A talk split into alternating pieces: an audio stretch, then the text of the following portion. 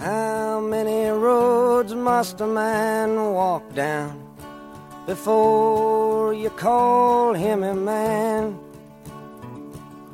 How many seas must the white dove sail before she sleeps in the sand?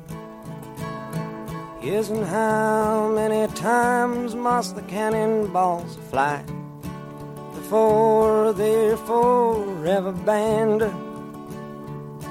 The answer, my friend, is blowing in the wind. The answer is blowing in the wind.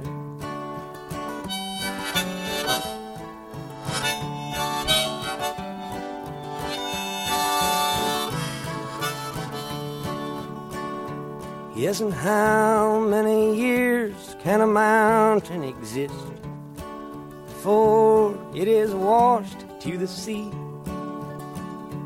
Yes, and how many years can some people exist before they're allowed to be free? Yes, and how many times can a man turn his head and pretend that he just doesn't see? The answer, my friend, is blowing in the wind. The answer is blowing in the wind.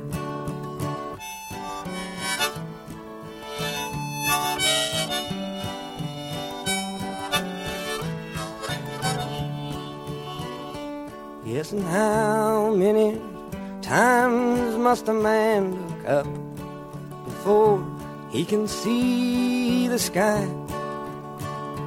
Yes, and how many ears must one man have before he can hear people cry? Yes, and how many deaths will it take till he knows that too many people have died? The answer, my friend, is blowing in the wind.